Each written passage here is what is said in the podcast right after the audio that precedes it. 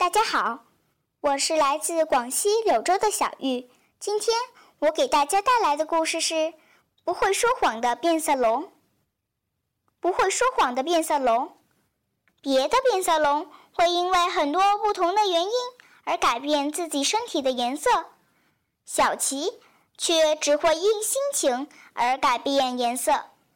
当他快乐时是红色，悲伤时是蓝色。失望时则是灰色。你知道，任何人都有可能会说一点白色的小谎，意思就是为了不伤害别人的心，而说一些没有害处的小小的谎言。可是，可怜的小琪却没有说白色的小谎的权利，这常常带给他很大的困扰。小琪有一个好朋友。一只非常聪明的蜥蜴，名叫珍珠，一直很想当一个作家，而且是写悲剧故事的作家。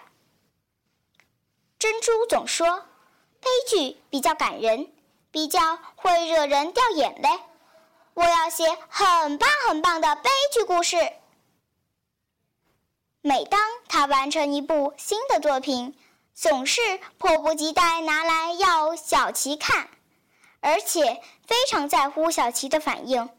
问题是，珍珠写的悲剧故事实在是太荒唐、太好笑了，因此他们之间的对话常常是这样的：珍珠满怀期待地问：“怎么样？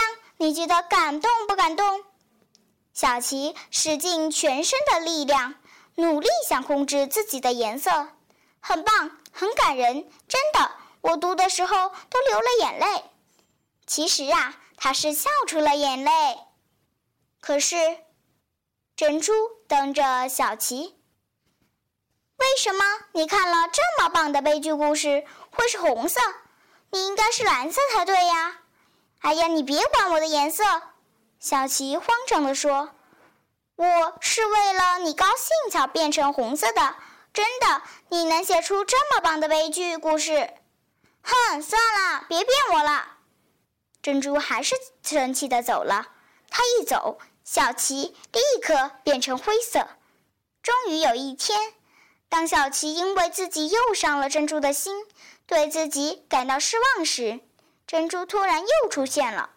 小琪一看到珍珠，马上急着说：“珍珠，你听我说。”“不，你听我说。”珍珠居然笑眯眯地说：“我想开了，我真笨。”干嘛那么死脑筋，非要写悲剧不可呢？我应该写喜剧才对嘛！我要写滑稽的喜剧。从此，珍珠还是把写好的作品拿给小琪看。小琪看完，身体后全都变成鲜红色了。后来，珍珠果然成为了一个非常有名的喜剧作家。我的故事讲完了，谢谢大家。